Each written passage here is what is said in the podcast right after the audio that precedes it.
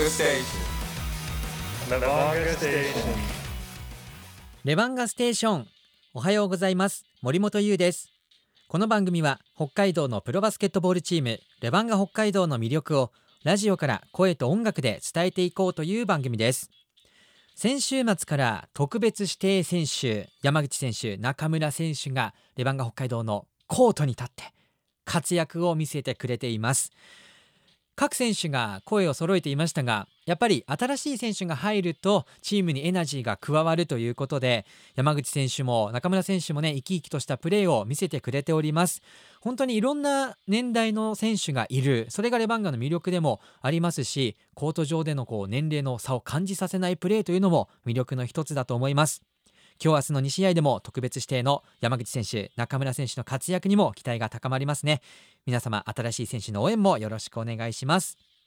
そして試合をもし見たという方いらっしゃったら番組宛てに感想も送ってきてください ls.arg.co.jp ですレバンガステーション第274クォーターティップオフ Just pray. Levanga Station. Levanga Station. レバンガステーション第274クォーター。今日のゲストは斉藤拓也レバンガ北海道 U15 ヘッドコーチです。斉藤さんよろしくお願いします。よろしくお願いいたします。お久しぶりですね。いや、本当そうですね。もう、かれこれ、どれぐらいですか？もう1年以上経ってますよね。え本当ですか？そんなことはない気がしますけど。そんなことないですか？はいまあなんかえ 会場でお見かけしてるタイミングもあったりしたんですが、はいまあなかなかはい。このね、コロナの状況もあって。はい、そうですね。ねちょっと寂しいなという感じもしていますが、はい、えーご紹介させていただいた通り斉藤さんは今、レバンガ北海道 U15 というえー15歳以下の選手が所属しているチームのヘッドコーチを務めていらっしゃいます。はい、まずは現在の U15 チームについて、まあ、どんなチームなのかどんな選手がいるのかっていうのを教えてください。はい。えー、レバン北海道 U15 に関しては、えー北海道全道各地からですね、えー集まってきた小現在は小学校6年生から中学校3年生までで、えー構成されていて、えー全部で29名が、えー在籍している形になっています。これ調べてみるとはい、B リーグというプロチームがあるわけじゃないですかバスケットボールには、そのチームの名前でこうやってレバンガの同じように U15 チームを持っているクラブがはかなり増えたんじゃないですか、そうですね、今、現時点では、えー、36チームぐらいありますね。もうかなりありますしそのはい。B リーグ自体が次世代の育成にかなり力を入れてるんじゃないかと僕は感じてるんですけれども、はいもう斉藤さんは数年こうやって若手の育成にはこう向き合っていらっしゃるじゃないですか。はい、はい。何かこの数年で変わってきたこととかそれこそ北海道ってこういう風になってきたよって感じるところはありますか？はい、そうですね、まず、まあ、2018年の4月からレバンガ北海道 U15 が立ち上がって、えー活動してきた中で、まあ、最初はなかなかあの北海道の大会ですとか、え全国規模の大会っていうのが非常に少なかった、えところからスタートしたんですけども、まあ、年々活動していく中でやはり、ま、北海道バスケットボール協会さんのご協力等もいただいて、え参加できる大会がかなり増えてやっぱりそのそういった意味では選手の目指す、目標となる大会がしっかりと備わってきたというところが、まあ、この3年間で大きく変わったかなというふうには感じてます。やっぱり目標となる舞台があるっていうのはやる気にもつながりますもんね。いやーそうですね。つながってると思います。うん、そんな中ですよ、はい、今月1月4日から開催されていたジュニアウィンターカップ2020-212020年度第1回全国 U15 バスケットボール選手権大会でレバンガ北海道 U15 が見事ベスト4です。おめでとうございます、ありがとうございます。まあ、おめでとうございますと言いながら悔しい。思いもあるんじゃないかなと、いやーそうまあ、正直言うと、まあ、当然、あの一番上、まあ、てっぺんを目指せる可能性が非常にあったと僕自身も感じているので、まあ、今回の結果には、えーまあ嬉しさの反面、えー悔しさっていうのがやっぱりついてますね。そんな悔しさを持った中でも、まあ、第1回の大会ということではい、これ振り返って大会の準備どのようにされてきましたか？準備ね、まあ、まずあの、まあ、対戦あのトーナメントの、えー、対戦相手が、えーまあ、見えてきた段階で、えーまあ、僕たちの場合は第1シードという形でシード権を得られて2日目からの試合開催だったんですけども、まあ、そういった意味では、まあ、どっちかがどっちが対戦相手に上がってくるかわからない状況下の中、えーまあ、そこの両方のチームの、えーまあ、戦術も含めて対策は練ってきたんですけども、まあ、可能性として当初からアースフレンズ東京 Z の U15 のチームに当たる可能性が非常に高かったので、まあ、1か月前ぐらいから、まあ、選手たちにはかなり、えー、戦術について、えー、説明をして伝えてきた形にはなってます。こういった準備をしてきて斉藤さんの中では、はい、こう何パーセントくらいできたなっていうふうに感じてますか、はい、初戦のアースフレンズ東京 ZU15 との対戦に関しては、まあ、かなり戦略の部分に関しては手応えが実はあってその1試合だけのことを考えるともう9割方やってきたことがしっかり出せたなっていう形にはなりますね。なるほどこれはすごくいい収穫ですね。いや本当にあのアースレンズ東京 Z さんに関しては B ユースの中でも本当にトップクラスのレベルを持っているチームになるのでで毎回いろんな大会で結果を出しているチームなので、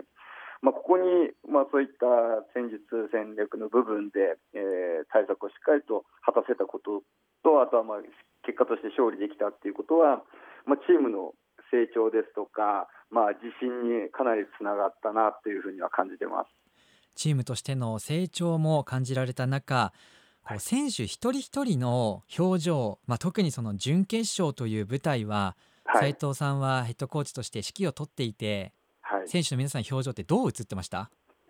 いやまさに緊張している顔だったかなっていうふうには感じていて、はい、で実際レバンガ北海道 U15 にとって全国規模のトーナメント戦を戦ったことが今回が初だったんですね。うんはい、でそういった意味では選手たちも、まあ、このベスト4というところの戦い方に関してやっぱりすごく緊張していたなっていうのが、まあ、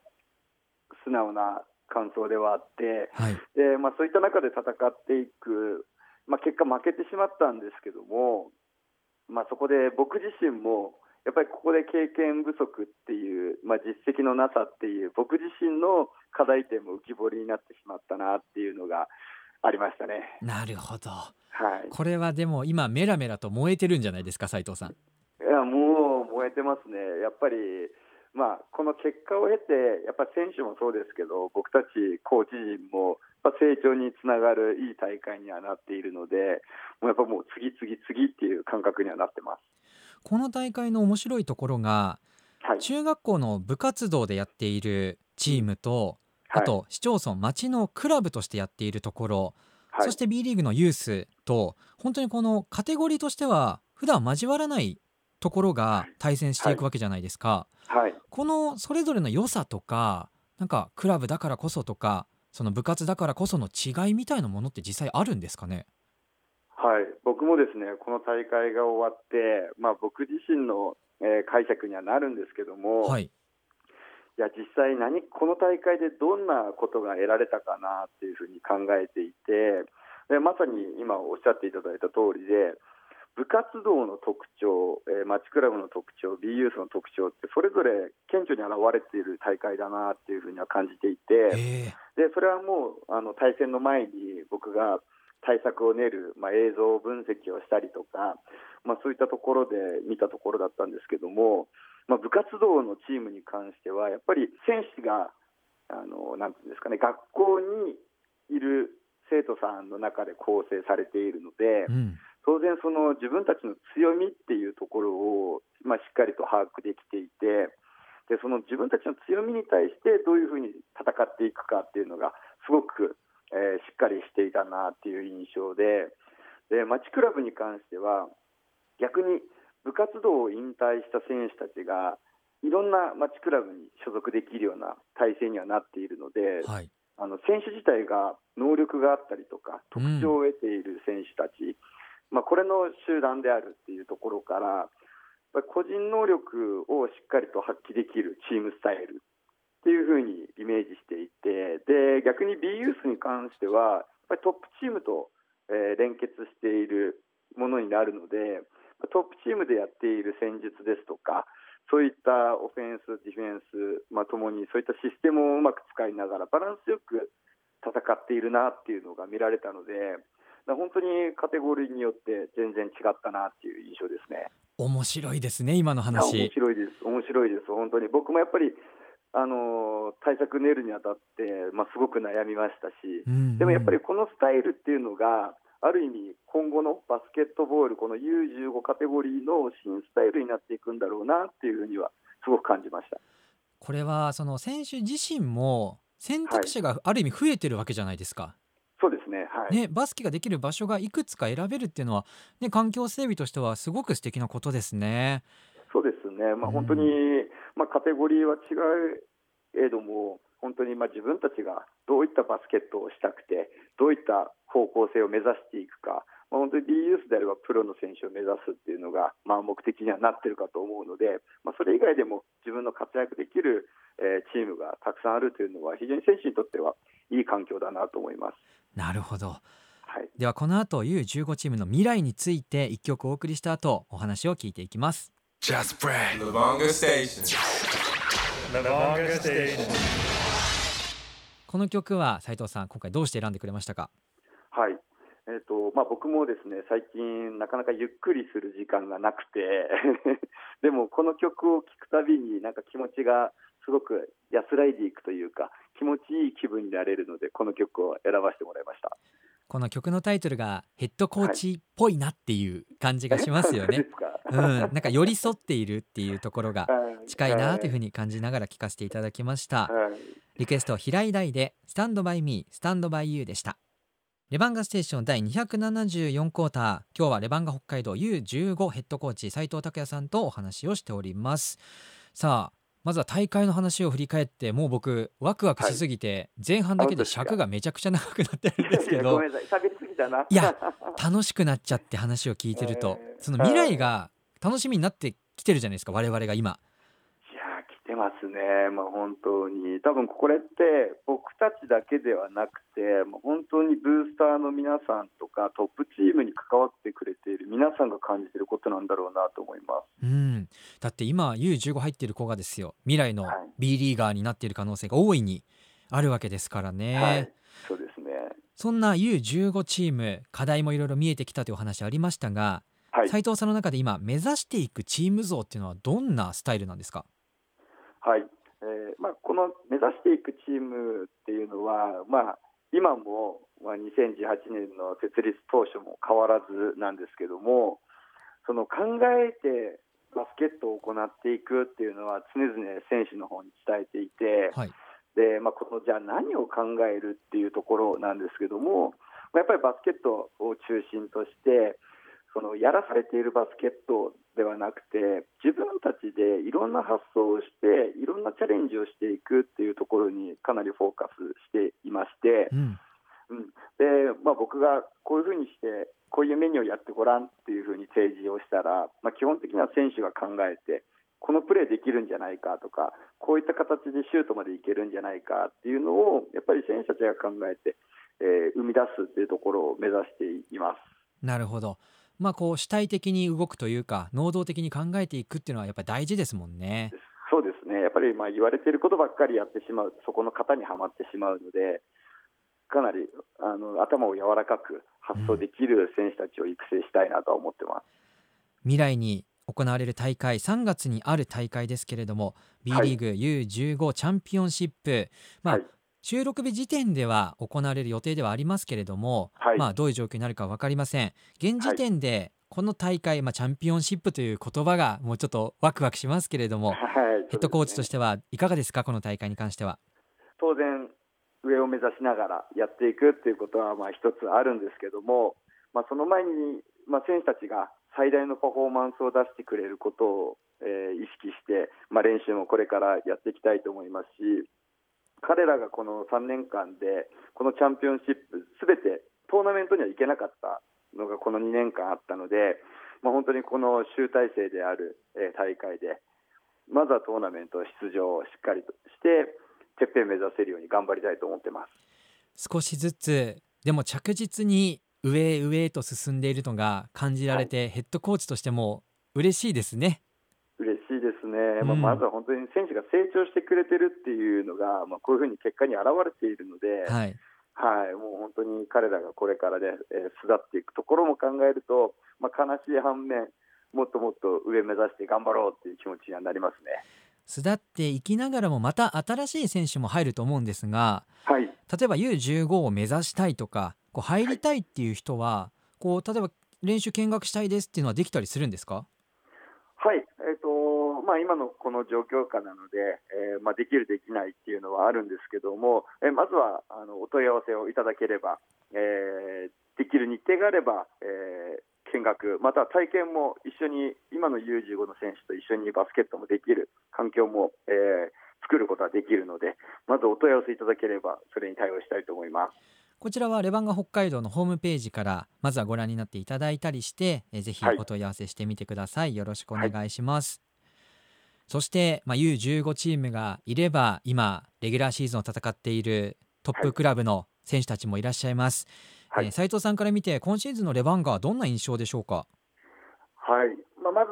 昨年までの、えーまあ、流れなかなか勝利をつかみきることができない試合がたくさんあったんですけども、まあ、そこに関しても、まあ、自分たちがやりたいバスケットをとにかく目指してやる。でこれを、まあ、芯を曲げずにやり続けるということができたのが、まあ、まず昨年、2020年の、えー、結果があったかなとは思うんですけども、まあ、本当にこの新年になってから、えー、試合が連勝で今、終えられているというところ、まあ、ここに関しては、じゃあそこを2020年で我慢してきたことがしっかりと身になって、えー、勝利につながっているとは思うので、まあ、非常に少しずつ良くなってきているのかなというふうには感じます。そんないい試合を今日も見せていただきたいなと思うわけなんですが今日明日もホーム試合があります。北海北エルで京都ハンナリーズとの2試合です。今日土曜日は夕方4時5分から明日日曜日はお昼1時5分からの試合です。京都ハンナリーズ収録日時点で8勝21敗。B1 西地区8位のチームです。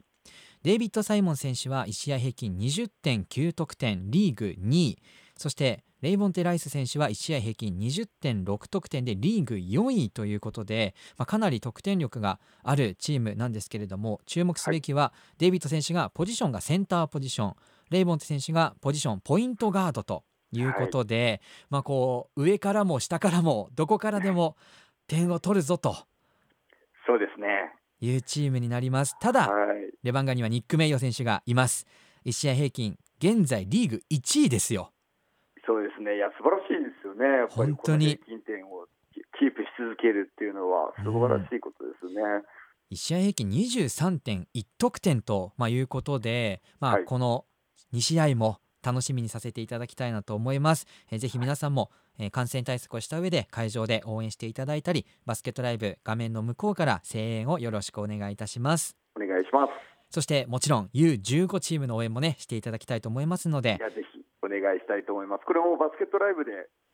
試合映像、3月のチャンピオンシップも見ることできるんで、うん、ぜひ皆さんに見てもらいたいなと思います。そうですね。あの、はい、本当にバスケットライブ僕もあの週末すべてその時間で終わるっていう感じになってるんですけど もう楽しい試合がねバスケットライブで見ることできますので、はい、プロチームそして U15 チームの応援を引き続き皆さんよろしくお願いします。お願いします。ということでお話を伺ってきました。また次はそのチャンピオンシップの後とかでもね話聞きたいと思いますので、はい、その時も。その時には僕はもう U18 というカテゴリーに今度は進んでいるので4月から。あそうなんですね、はい、またその U18 についても語れるとすごく僕は嬉しいです。あらちょっとまた楽しみが一つ増えましたね。そうですね。はい。うん。いや皆さんもぜひぜひ注目してね見守っていただけると嬉しいです。よろしくお願いします、はい、お願いします今日のゲストレバンガ北海道 U15 ヘッドコーチの斉藤拓也さんでした。斉藤さんありがとうございました。ありがとうございました。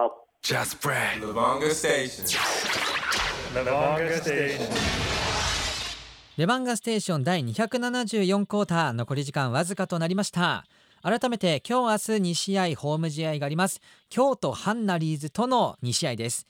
今日は夕方の4時5分から明日日曜日はお昼1時5分からとなっております今週何曜日か忘れたんですけれども平日お昼の生放送番組スパークルスパークラーの中でもやっぱりあのバスケの話題がちょこちょこありましてで松尾さんがやっぱ会場行ってくれたからそうやって見たことを伝えてくれたりしてリスナーさんにもこう伝えてもらったりとかレバブーの皆さんがあ松尾さんも言ってるんですねって話になったりするのでぜひ皆さんお友達知り合いにレバンガ見に行ってみないとかレバンガというチームがあるんだよっていうのをおすすめよろしくお願いいたします。この番組の後はアンドラブですけれども以前はあの彩香さん彩香さんと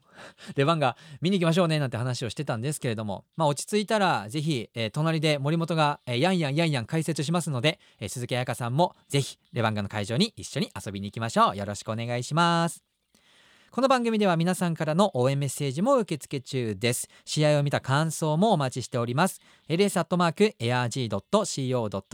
です。レバンガステーション森本優でした。また来週。ダムダムしましょう。J-O-F-U-F-M Air G